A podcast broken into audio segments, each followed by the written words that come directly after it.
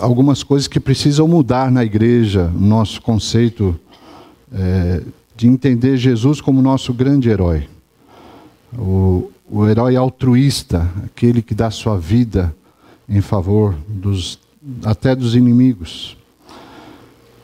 Hoje, é, pela manhã, eu queria falar é, de um aspecto também da reforma mas que, como eu fiz ontem, eu quero começar com a Bíblia, é a minha área de segurança, é onde eu vou olhar as ideias de Deus primeiro, depois fazer uma comparação com a história, porque a história se repete constantemente, e aí vamos tratar da reforma especificamente, e terminar com uma aplicação sobre a nossa circunstância hoje, que agora são outros 500.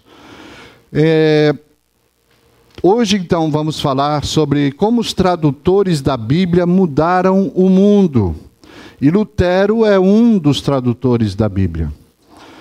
É, o grande sonho dele de trazer a Bíblia para o alemão comum das pessoas foi realizado graças a um momento em que ele teve que se retirar, a gente vai falar sobre isso.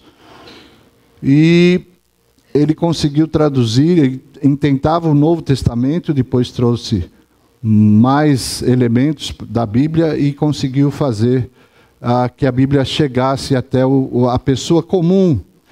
É claro que grande parte daquelas pessoas eram analfabetas, e portanto isso vai nos levar para o terceiro tema: como a reforma, ou como os reformadores investiram na educação. O cristianismo é, praticamente ele existe graças à educação que ele dá às pessoas. Eu já fui testemunha de muitas pessoas que, quando chegam nos bancos universitários ou mesmo nos secundaristas, eles, os professores ficam espantados com a facilidade de falar e de se comunicar dos alunos chamados evangélicos, porque dentro da igreja ele é levado a participar, a entender como desenvolver um assunto, graças ao ensino das Escrituras dentro das igrejas.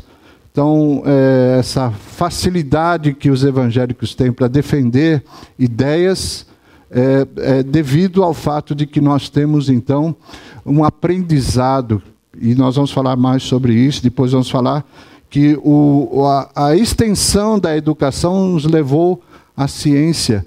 E o cristianismo foi a única, eh, se eu posso chamar assim, de religião que desenvolveu a ciência.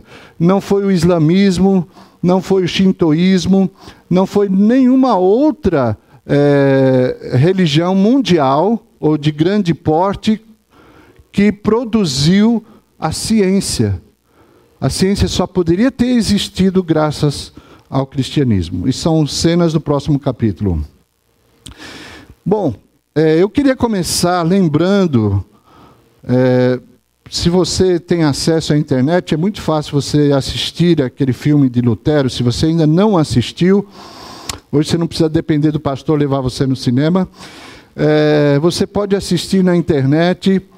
É, há uma cena que Lutero, depois da visita que ele fez a Roma, que eu citei ontem, ele está limpando o chão do convento e está arrazoando consigo mesmo. Ele está tão concentrado ah, nas ideias que estão em sua cabeça que ele não está prestando atenção ao fato de que quanto mais ele esfrega aquele chão, ele está tornando aquele chão brilhoso.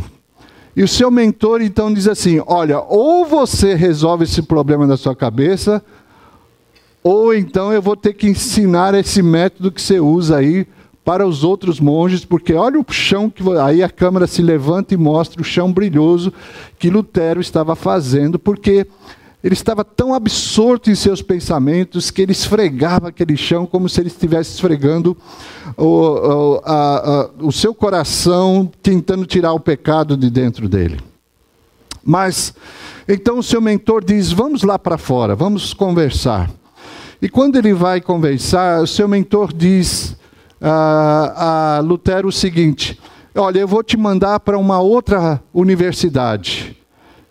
É, e ele pergunta para Lutero: Você já leu o Novo Testamento? Ele disse: Nunca. Olha, ele era um monge, estava dentro de um convento, dentro da igreja, ele era doutor em duas disciplinas, mas nunca tinha lido a Bíblia. Você pode dizer, não, mas olha, tem que pensar nas dificuldades da época. Eu fiquei pasmado quando eu fui ensinar, ah, depois de algum tempo, voltei a ensinar no seminário eh, Potiguar. Isso não é demérito dos alunos, isso é demérito da igreja como um todo, como eu vou explicar aqui. Mas uma das coisas que eu perguntei logo no primeiro dia de aula, quantos tinham lido já a Bíblia toda uma vez pelo menos. E eu fiquei impressionado que daquela quantidade de alunos, apenas um ou dois levantaram a mão. E obrigado pelos restantes que foram honestos em dizer que não tinham lido a Bíblia toda. E talvez se eu fizesse a pesquisa aqui hoje, quantos não precisa levantar a mão? Não vou expor vocês.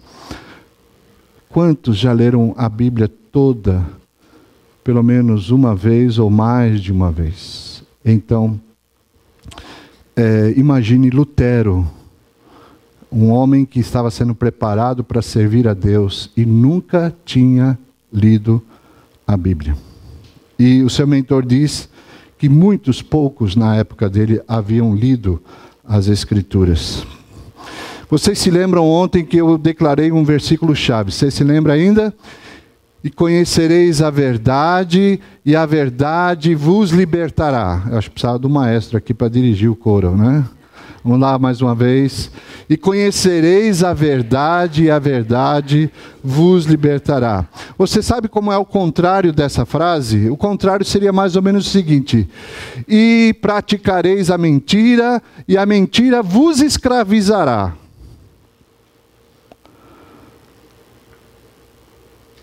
A mentira escraviza. E uma das formas da mentira crescer é quando a verdade é colocada de lado. Então a mentira prevalece. Então hoje de manhã, se Deus permitir, eu queria mostrar para vocês algumas das coisas que a igreja oficial fazia na época de Lutero, como manter as pessoas na ignorância completa a respeito das Escrituras. As pessoas não tinham acesso às escrituras. As escrituras tinha, somente quem tinha acesso às escrituras eram as pessoas cultas, as pessoas que tinham nível de estudo para aprender latim, porque a Bíblia só era traduzida para o latim. Então, somente os sacerdotes tinham essa, esse privilégio. E a razão de manter o povo sem o conhecimento das Escrituras é bem simples. Porque o dia que as pessoas lessem a Bíblia, começariam a entender como é que a igreja havia se desviado do seu propósito original. Então, o medo era esse. Tire as escrituras das pessoas para que elas não vejam a verdade e a verdade as liberte. Mesmo antes de Lutero, muitos intentaram traduzir a Bíblia, mas a igreja os excomungou, os matou e as suas traduções foram queimadas. Veja bem, não foram os inimigos da Bíblia que queimaram a Bíblia. A própria igreja fez esse serviço de queimar a palavra de Deus num dos casos mais impressionantes, que eu vou citar o nome aqui, que é o Wycliffe, John Wycliffe, não só a igreja o excomungou como queria matá-lo, só que ele morreu antes da igreja poder matá-lo. Então, qual foi a solução? Desenterra ele e queime. Certo? O homem já estava morto mas para ter certeza que, olha, vocês vejam um exemplo desse homem que tentou traduzir a Bíblia, olha o que a igreja faz com ele. Então vamos lá. Vamos começar com as Escrituras. É, é, impossível falar das Escrituras sem mostrar a importância das Escrituras e o que ela pode fazer por um povo. É, o povo de Israel é um povo centralizado nas Escrituras. Todo o conhecimento de Israel sobre Deus vem das Escrituras. Mesmo que Deus tenha se revelado pessoalmente, tenha falado aos profetas, tenha aberto o mar morto, é, o mar morto, ó, o mar vermelho, o mar morto continua do mesmo jeito, mortinho. É, então, as pessoas, apesar desses milagres, dessas evidências excepcionais e sobrenaturais da ação de Deus no meio do povo, o povo teria que sempre recorrer às Escrituras. E eles são então chamados o povo do livro. De uma certa maneira, nós hoje deveríamos ter herdado esse epíteto, né? esse carinhoso maneira de dizer que nós deveríamos ser também chamados o povo do livro. Impressionante, eu não tenho muito tempo para poder explicar com muitos detalhes, certo? Fiz isso no seminário, mas por exemplo, o livro de Gênesis. O livro de Gênesis não é apenas não é apenas uma coletânea de histórias. O autor de Gênesis, que é Deus, evidentemente, mas que deu a Moisés a capacidade de colocar isso por escrito, é de uma genialidade que, quando você se apodera dessa maneira de escrever, você vai começar a ver a Bíblia com outros olhos completamente diferentes. Então, Gênesis era um tipo de mapa espiritual para que as pessoas lá no Êxodo pudessem olhar para trás e ver o que Deus já havia feito para poder entender o que Deus ia fazer. É aquela aquele, a ideia de olhar pelo retrovisor, mas continuar olhando para frente. Então, eu vou dar poucos exemplos para não é, é, me esticar demais nisso aqui. Mas, por exemplo, a, a é, dilúvio. Ora, por que a história do dilúvio foi incluída no, no livro de Gênesis? Para mostrar o poder de Deus sobre as águas. Quando o povo está caminhando para o êxodo, primeiro, o primeiro obstáculo que eles encontram são as águas. Então, se eles entendessem, ah, Espera lá, o nosso Deus, o Deus que está nos conduzindo aqui, é o mesmo Deus que ligou, lidou com as águas do dilúvio. Ele é capaz de lidar com essa água aqui. E realmente Deus lidou. Abriu o mar vermelho para eles. A história da Torre de Babel. Ah, por que, que foi colocada a história da Torre de Babel? Diz que a Torre de Babel era tão alta que alcançava os céus. O relato dos espias, quando eles vieram da visita que fizeram lá na Terra Prometida, dez espias disseram: Não vamos entrar, porque as torres fortificadas daquelas cidades vão até o céu. Ora, se eles pensassem, o Deus que lidou com a terra, a Torre de Babel, é o mesmo Deus que está nos dirigindo. Ele é capaz de lidar com as torres. E demorou uma geração para eles entenderem que Deus lidou com aquelas torres fortificadas, quando a história de Josué nos conta da queda da cidade de Jericó. Foi a primeira torre que alcançava os céus a cair, sem ação nenhuma das pessoas a não ser rodear a cidade. Você está entendendo? Gênesis era um mapa espiritual que deveria ser lido por Moisés ao povo para dizer: o mesmo Deus que criou, o mesmo Deus que fez essas histórias acontecerem, é o mesmo Deus que vai fazer as coisas acontecerem lá na frente. Então o livro de Gênesis é maravilhoso quando nós começamos a entender isso. Depois nós temos a coleção do Pentateuco, que são os livros da lei. Para nós, quando nós falamos de livros da lei, nós pensamos logo num advogado. E pensamos então naqueles massivos volumes que ficam nas bibliotecas dos advogados e dos juízes, dizendo ali que precisam então entender a lei. Nós não temos a noção da lei, precisamos de alguém que nos represente porque ele conhece a lei. Se nós temos essa mesma visão das Escrituras, geralmente as pessoas passam por cima de Êxodo, Números, Deuteronômio. Por quê? Esses livros são cheios de leis e quem tem que entender de lei é advogado. Mas nós nos enganamos a respeito disso. Porque o livro de, da lei é mais do que uma coleção de leis. É a constituição da liberdade de um povo que deveria ser obediente a Deus.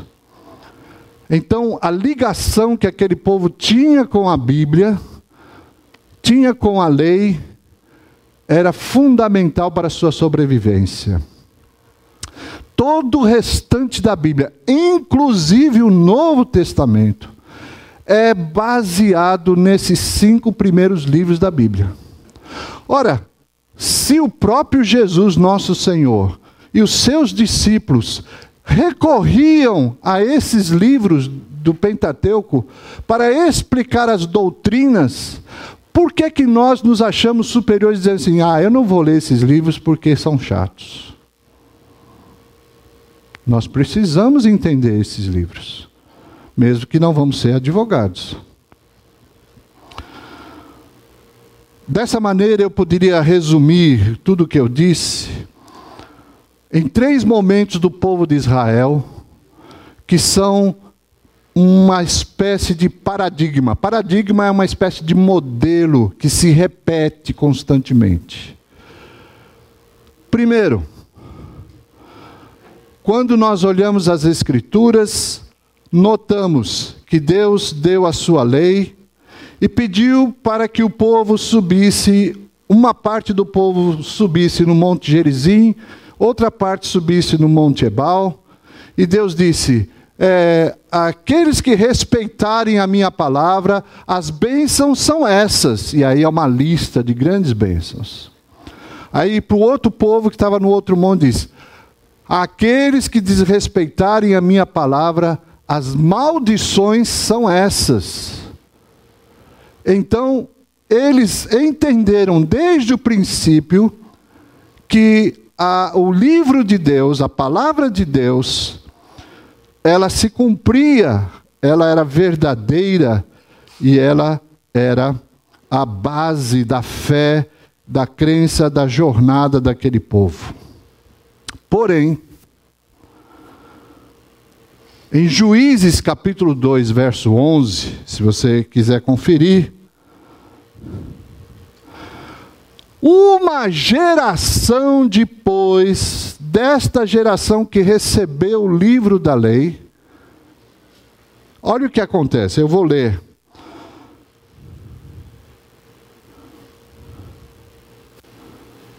Vou começar do verso 10. Foi também congregada aos seus pais toda aquela geração, que incluía Josué, né?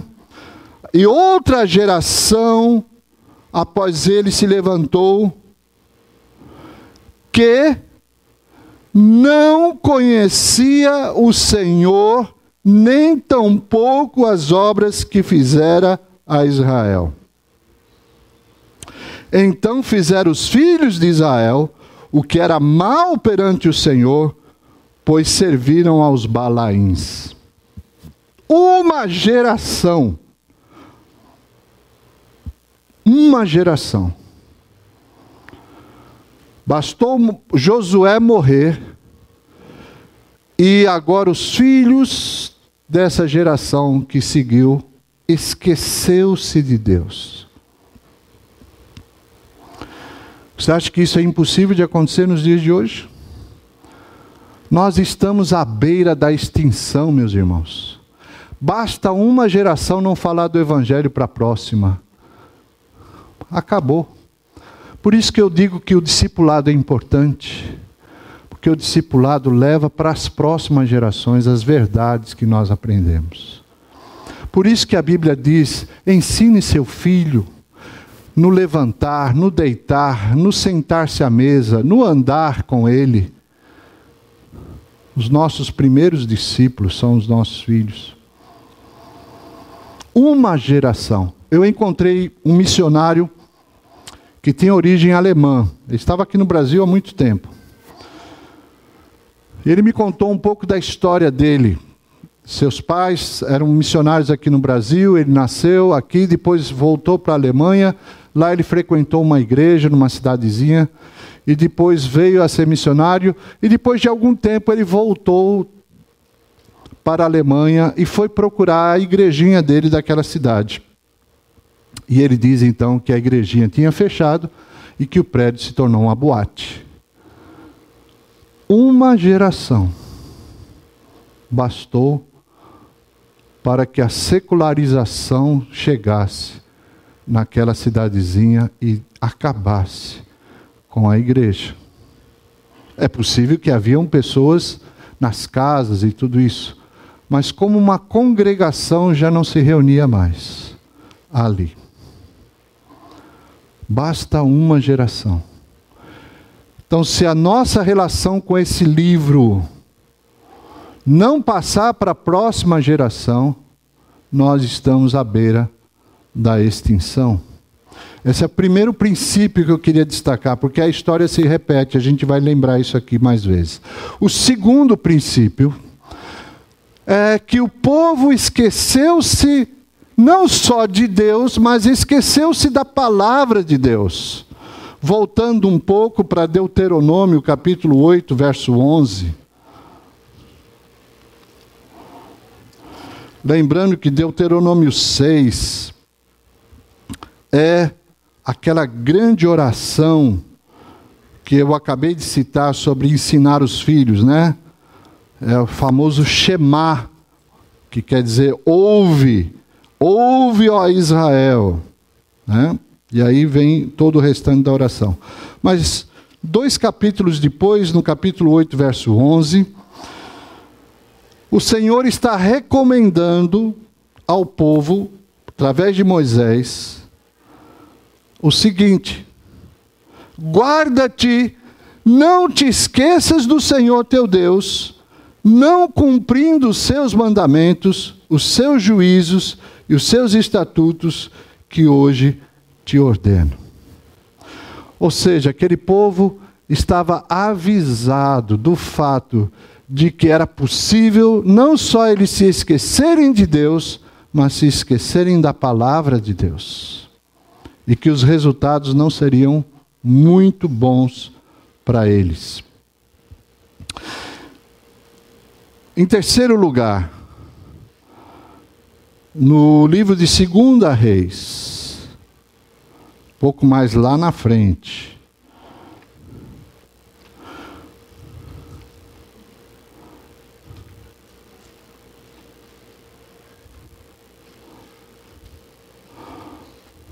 Primeira, é, segunda Reis, capítulo 22, verso 13.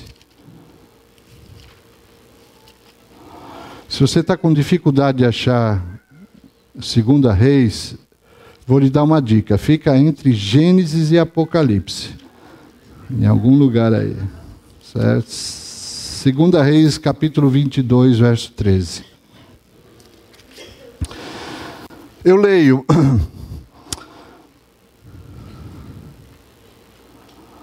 O Josias é, era o rei de Israel e ele mandou reformar o templo e nessa reforma acharam, a Bíblia tinha sido perdida, o livro da lei tinha sido perdido. Depois de muito tempo se achou esse livro e trouxeram para o rei Josias ler, porque o rei naquela época era o representante de Deus. Ele precisaria memorizar as Escrituras, ele precisaria ser o juiz do povo. Então, olha o que ele, depois de ter lido esse livro perdido, que era as Escrituras, olha o que ele diz em 2 Reis 22, verso 13: Ide e consultai o Senhor por mim, pelo povo e por todo Judá, acerca das palavras deste livro que se achou, porque grande é o furor do Senhor que se acendeu contra nós. Agora veja a razão do furor do Senhor. Porquanto nossos pais não deram ouvidos às palavras deste livro, para fazerem segundo tudo quanto nos está escrito. Veja a dependência que esse povo tinha desse livro. A sobrevivência desse povo dependia desse livro. Então, esses são os três princípios. Vamos só relembrar rapidamente. O povo esqueceu-se de Deus, o povo esqueceu-se da palavra de Deus, e o povo não deu ouvidos à palavra de Deus. Esse povo não passou a palavra de Deus para diante. Então, veja como na reforma nós podíamos ver algo semelhante. O Antigo Testamento foi escrito, na maioria, em hebraico. Depois, em algumas poucas porções, em caldaico, que depois veio ser a mistura de hebraico com caldaico, virou aramaico, que era usado por Jesus.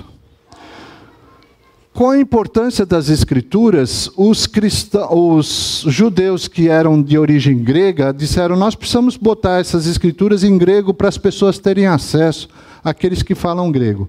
E então fez-se uma das primeiras traduções da Bíblia foi do hebraico para o grego, que ficou conhecido na história como a Septuaginta. O Novo Testamento também foi escrito em grego. Não foi escrito em hebraico, mas foi escrito em grego, porque o grego era a língua franca, era a língua de todo o povo. Ah, os povos tinham suas línguas nativas, mas o grego era uma língua como se oficial de todo o Império romano da época. Então, por isso, o Novo Testamento já foi escrito em grego e aí foi o grande sucesso das divulgações das boas novas de Jesus, porque as pessoas podiam ler e entender na sua própria língua. Mais tarde, quando a igreja se uniu ao Império Romano, que nós falamos ontem com Constantino, então a Bíblia também foi traduzida para o latim. E o latim, a versão latina, acabou sendo a versão oficial da igreja. E a partir daí se abandonou as outras versões. Não se falava mais em hebraico, não se falava mais de caldaico, não se falava em aramaico, não se falava mais em grego, agora somente em latim. Só que a história muda e as línguas mudam. E com o passar do tempo, o latim também se tornou uma língua desconhecida das pessoas. As pessoas começaram a ter seus próprios dialetos. Os povos da Europa começaram a ter é, especialmente os seus dialetos, falavam a sua própria língua, não tinha uma língua mais universal. O que aconteceu? Como o latim foi a última tradução, a igreja manteve o latim como oficial e não permitiu que ela fosse traduzida para as outras línguas. E a razão é clara, né? Bom, o latim era somente para os estudiosos, o povo não tinha acesso. Até pouco tempo atrás, é, chamado Concílio Vaticano II, as missas todas eram feitas em latim. As pessoas iam para a igreja e ouviam a missa e o padre falava. Primeiro ele falava de costas para a audiência, falava para o altar e falava em latim. Então o Vaticano II mudou isso. Ele tinha que falar de frente para as pessoas e deviam falar na língua do povo. Foi uma das mudanças que ocorreram na história da igreja. Bom, mesmo que as pessoas tivessem acesso a uma Bíblia naquela época, nós tínhamos alguns problemas. Primeiro, ter uma cópia das Escrituras era extremamente caro. Somente uma pessoa muito rica, que tivesse bom dinheiro, investiria numa cópia da Bíblia, porque tudo era feito à mão. Copiar a Bíblia era caríssimo, os materiais eram caros e o serviço da pessoa que ia transcrever era caro. Então, somente reis, gente muito poderosa, é que conseguia uma cópia da Bíblia. Mas não adiantava ter a cópia da Bíblia, as pessoas não tinham acesso ao conteúdo, porque não sabiam ler o latim. Então a Bíblia era uma espécie de talismã. Você já ouviu falar que tem pessoas que abrem no Salmo 91 e deixam aberto dentro de casa?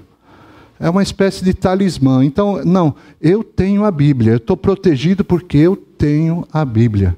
Mesmo que eu não entenda nada da Bíblia, mas eu tenho esse objeto e achava que esse objeto era sagrado.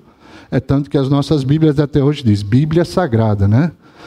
Então, achar que a Bíblia é sagrada por si mesmo, enquanto na verdade é um monte de papel com tinta. É o conteúdo dela que vai transformar a nossa vida. E não o livro em si, é, esse aspecto que nós temos das Bíblias hoje, mesmo que esteja no celular. Então, as pessoas que tivessem acesso à Bíblia teriam que gastar muito dinheiro, não entenderiam, grande parte da população era analfabeta. Ah, então, desta maneira, a igreja experimentou as mesmas três coisas que o povo de Israel havia experimentado quando esqueceu-se de Deus, da palavra de Deus e de dar ouvidos à palavra de Deus. O resultado disso é que a igreja entrou num processo de sincretismo e começou então a adquirir hábitos de outras religiões e se tornou uma igreja supersticiosa. Vamos falar mais sobre isso hoje às cinco horas. Mas, na verdade, quando nós nos esquecemos de Deus, da palavra de Deus e de dar ouvido à palavra de Deus, nós temos algumas consequências.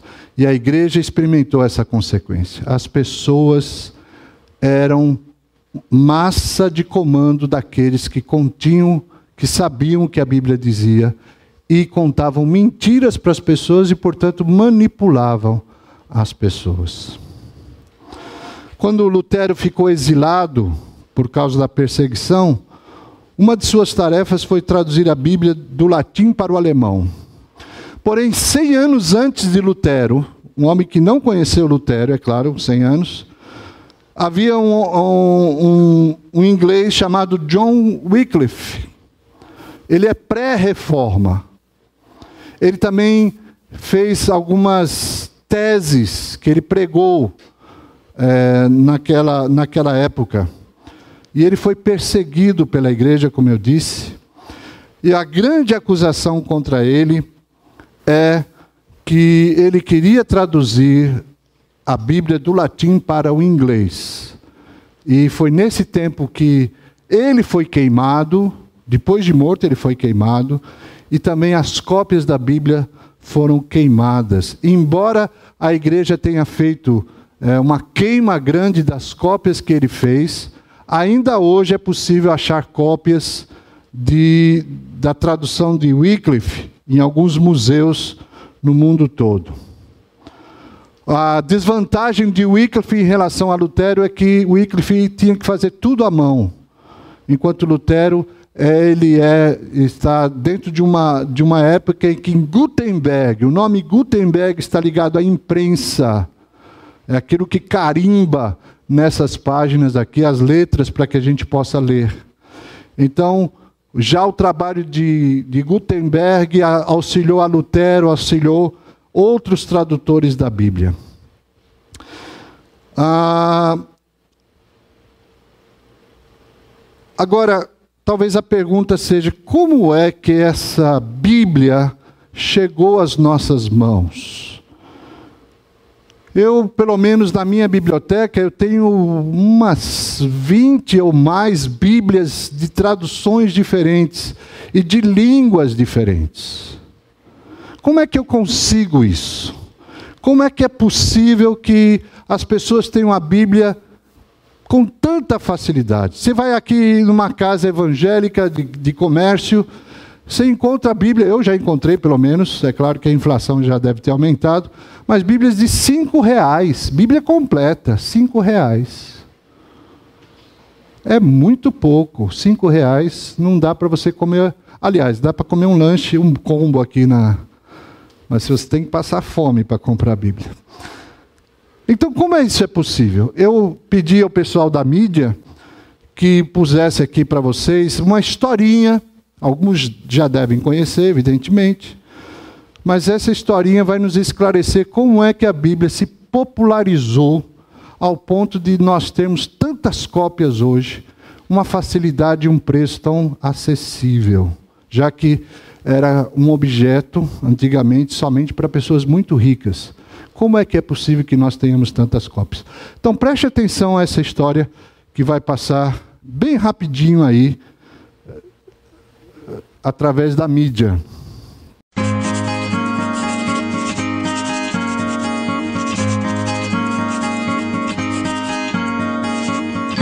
Esta é a história de Mary Jones, uma menina que vivia com os pais numa casa simples no país de Gales. Assim como eles, ela também não sabia ler. Todos os domingos, Mary ia à igreja, cantava os hinos, mas tinha muita dificuldade para entender as palavras do sermão. Mesmo assim, Mary Jones sentia um carinho especial pelo livro que o pastor carregava, a Bíblia Sagrada. Quando Mary completou 10 anos, foi matriculada na escola que chegou ao vilarejo. Em pouco tempo, tornou-se uma boa aluna e foi chamada para ler em voz alta uma passagem da Bíblia Sagrada para seus colegas de classe. Certo dia, a senhora Evans, que sabia do amor de Mary pelo livro sagrado, convidou-a para ir à sua casa para conhecer de perto a Bíblia da família. Com todo cuidado, Mary virou lentamente algumas páginas e logo mergulhou em suas histórias. Foi então que percebeu como seria bom se tivesse a sua própria Bíblia. Mas naquele tempo era muito difícil conseguir uma Bíblia, pois era um livro muito caro e raro de ser encontrado. Mas Mary estava decidida. Começou a trabalhar duro e guardar cada centavo que ganhava. Após seis anos de dedicação, finalmente conseguiu juntar o suficiente para comprar um exemplar do livro sagrado.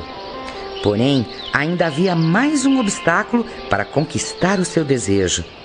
Mary teria de percorrer longos 40 quilômetros até a cidade de Bala, único lugar onde era possível comprar Bíblias. Em busca de seu sonho, Mary, agora com 16 anos, seguiu viagem com a bênção dos pais e de Deus. A pé e descalça, atravessou vales, ribeirões. Cansada, chegou a duvidar se alcançaria o seu objetivo. Anoiteceu e as luzes ao longe fizeram o coração de Mary disparar era a cidade de Bala. Ali percorreu casa por casa à procura do pastor Thomas Charles, o homem que poderia ter a Bíblia que ela tanto desejava. Na casa do pastor, contou toda a sua história. Ele ouviu cada palavra, mas ao final lamentou: a única Bíblia em galês já está reservada para outra pessoa. Neste momento, a esperança deu lugar à decepção e ao sofrimento. E ela perguntou: Então vou voltar para casa de mãos vazias, sem a minha Bíblia? Mary chorou, desconsolada. Sensibilizado com a história de Mary Jones, o pastor lembrou que outro comprador também falava outros idiomas e decidiu: Você merece ter a sua Bíblia Aqui está. As lágrimas de Mary deram lugar a um imenso sorriso de satisfação e alegria. ela abraçou sua Bíblia e agradeceu emocionada. Obrigada, muito obrigada, pastor. Assim, ela começou sua viagem de volta, cheia de felicidade e abraçada à sua Bíblia. Quando chegou em casa, foi recebida de braços abertos pelos pais. Naquela noite, a família Jones se reuniu e, pela primeira vez, Mary abriu a Bíblia em sua casa e leu o Salmo 150. Aleluia! Louvem a Deus no seu templo. Louvem o Senhor pelas coisas maravilhosas que tem feito. Todos os seres vivos, louvem o Senhor. Aleluia! A família Jones agradeceu a Deus pelo maravilhoso tesouro, uma Bíblia na sua própria língua. Foi assim que Mary Jones se tornou parte de uma grande história depois desse dia, o pastor Thomas Charles reuniu outros líderes de igreja para que se dedicassem a fornecer mais Bíblias ao país de Gales.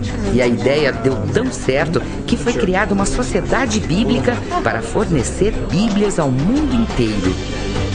Assim nasceu, em 1804, a primeira sociedade bíblica. Em todo o mundo foram criadas sociedades bíblicas e em 1948 foi fundada a Sociedade Bíblica do Brasil, que hoje é uma das que mais distribui o livro sagrado. Junto com outras mais de 140 sociedades bíblicas espalhadas pelo mundo, vem realizando o sonho de muitas Mary Jones, de diversas partes do planeta.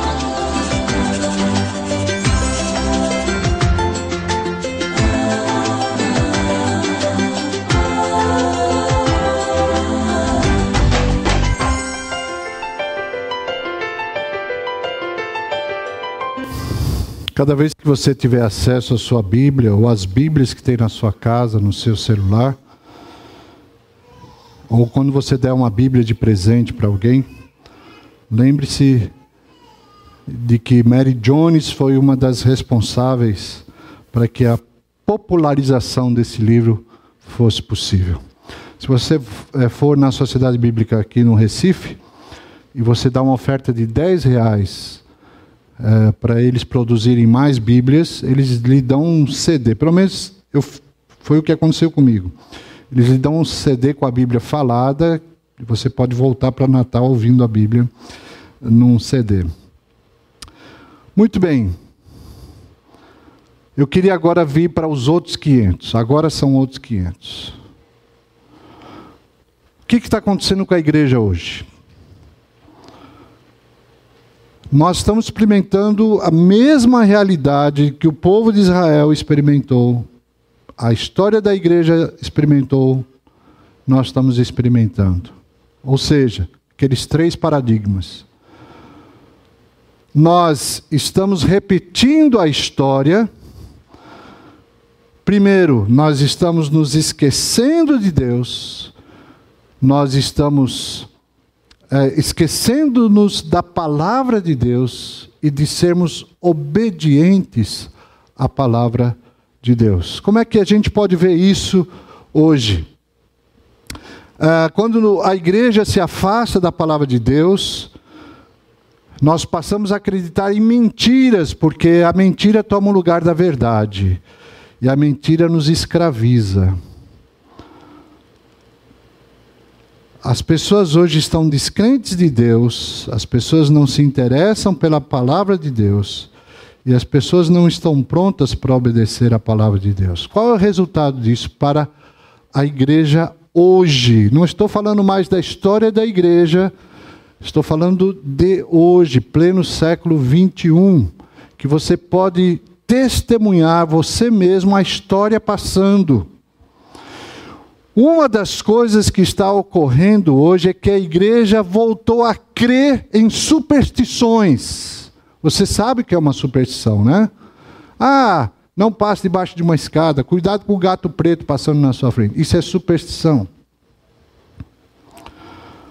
Quais são as superstições evangélicas? Um dia, isso aconteceu lá na igreja. O irmão foi dar um testemunho. Ele estava doente, ele estava com dor de barriga. Ele acordou no meio da noite com uma dor de barriga muito forte. E aí ele pegou a Bíblia, que estava na cômoda, e fez o seguinte: passou ela sobre a barriga. E disse que ele foi curado. Ora, eu não desacredito que ele possa ter sido curado, porque se ele disse que passou a dor, o problema é que a Bíblia não é para isso. Acreditar que esse livro, se você tem uma dor de cotovelo, né, passar aqui, vai resolver o problema. Dor de cabeça, bate a Bíblia na cabeça. Não funciona desse jeito, isso é superstição. Quer ver uma outra superstição de crente? Vá num casamento. Tem a cerimônia do casamento, tem os cânticos, tem o pastor falando, o casal fazendo votos.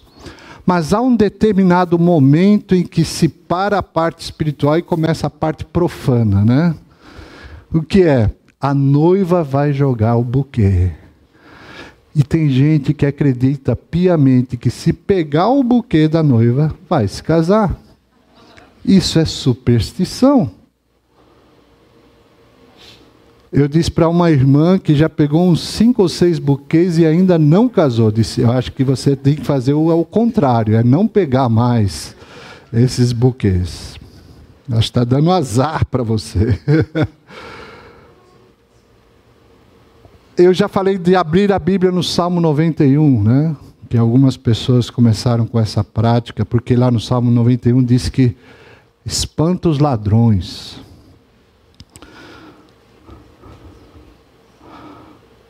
Outra consequência de nos afastarmos de Deus, da palavra de Deus, é que nós temos dentro das igrejas hoje claramente falso ensino, falsos profetas, falsos mestres. Hoje a heresia é louvada e a ortodoxia, que é o contrário da heresia, é zombada. Se você se atém às escrituras, as pessoas dizem: esse cara não é espiritual. Ele não está acreditando no Espírito Santo, ele não está acreditando no poder de Deus. Eu sou acusado várias vezes de ser uma pessoa somente racional, mas não espiritual. Como se é possível fazer essa distinção numa pessoa? Porque eu digo, o que você está dizendo, eu vou investigar nas Escrituras, se é assim de verdade. Ah, não, se você vai investigar nas Escrituras, significa que você não acredita. Não, eu acredito, acredito tanto que eu quero ver se é assim mesmo. Eu teria várias histórias para contar sobre isso, mas o tempo já está esgotado. Outra consequência da igreja se afastar das escrituras, esquecer-se de Deus, da obediência à palavra de Deus, é que as pessoas estão pegando textos distorcidos das escrituras para tirar dinheiro das pessoas e dizer que com essa maneira ela vai ser abençoada. Até hoje eu não vi essa bênção na vida de quem dá o dinheiro, mas da, de que recebe eu já vi a bênção, né? Eu contei uma história na igreja, eu pedi assim, ó, ninguém saia nos próximos cinco minutos.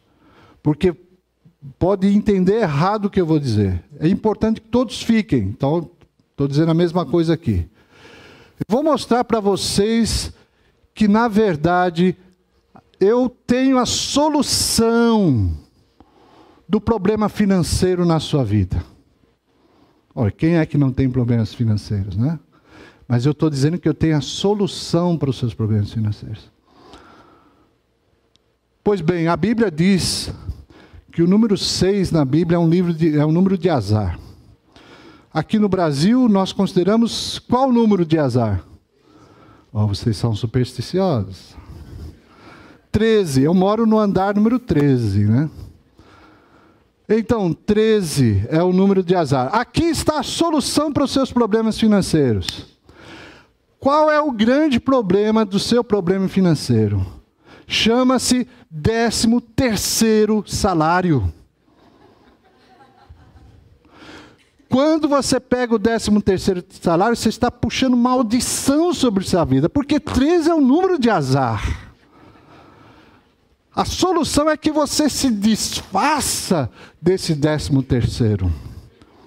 E dê, eu assumo a responsabilidade por cada décimo terceiro de vocês. Eu assumo toda a maldição.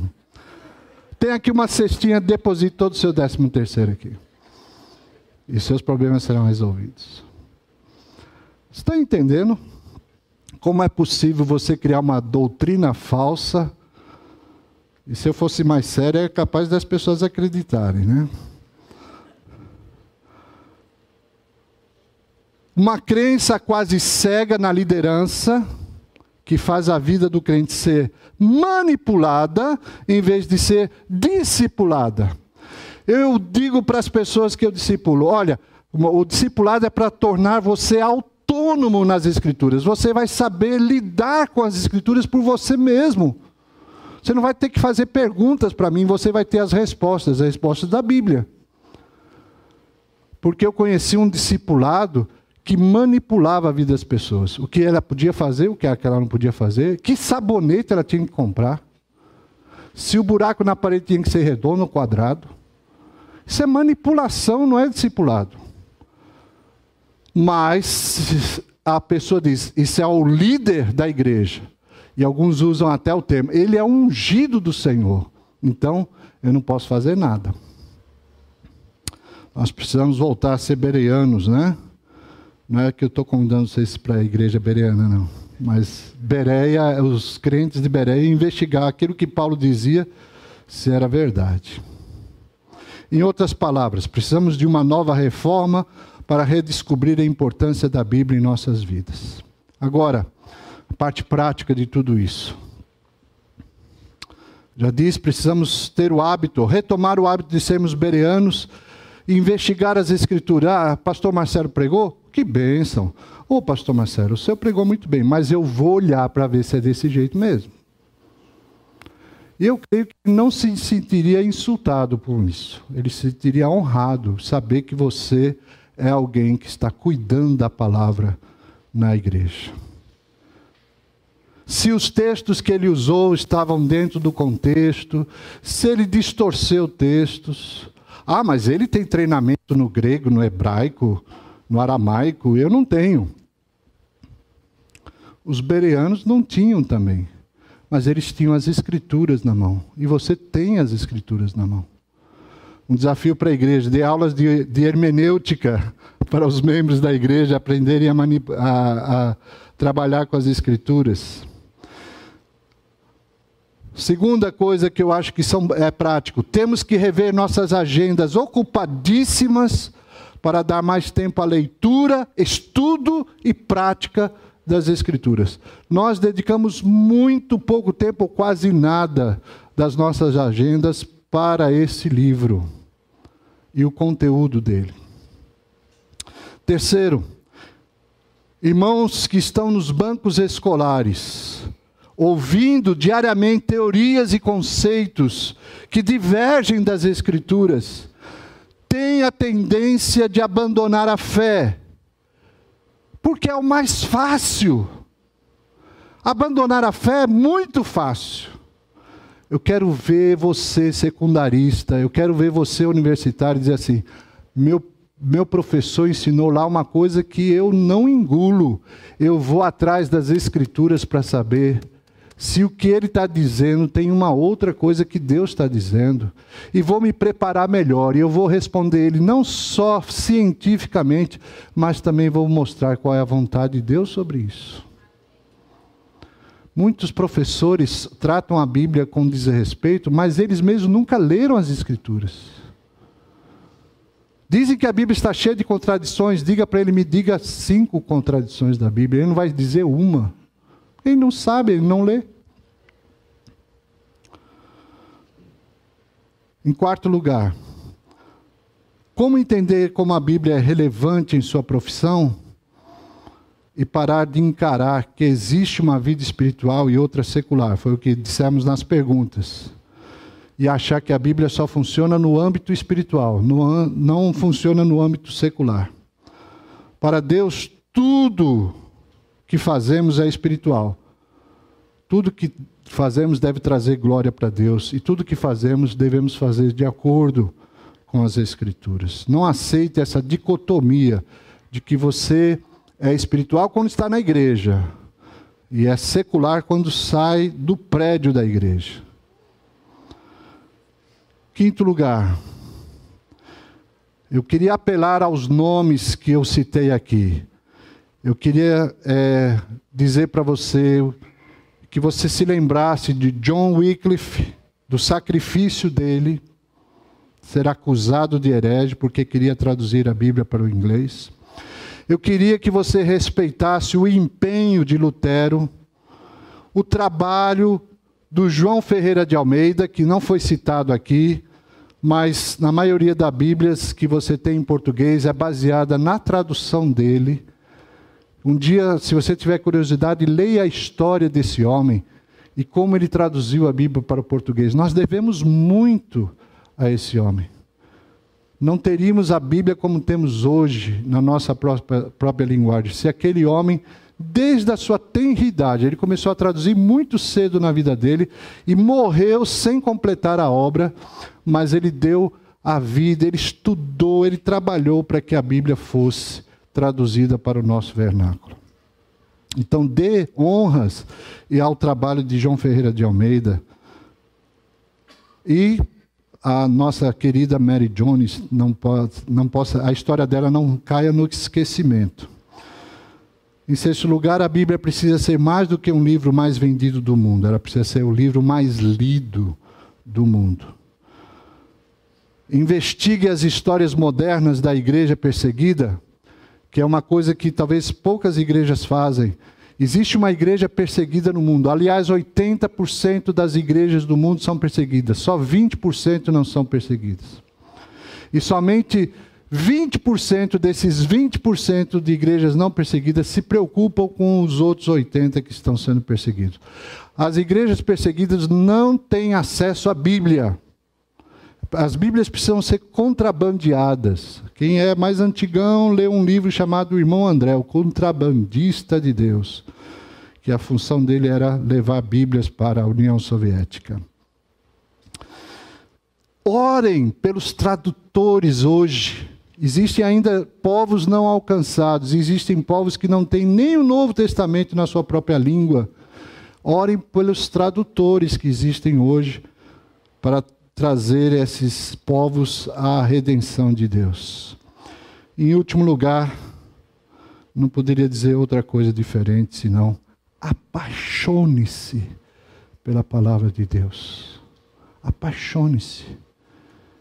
Quando nós nos apaixonamos por alguém, começamos a pensar naquela pessoa constantemente, damos tempo, escrevemos, falamos, mandamos e-mail, WhatsApp, seja lá o que for porque essa pessoa é importante. Apaixone-se pela palavra de Deus, porque aqui nós temos a mensagem mais importante da nossa vida. Pode determinar a nossa vida eterna. Deus nos abençoe e nos guarde.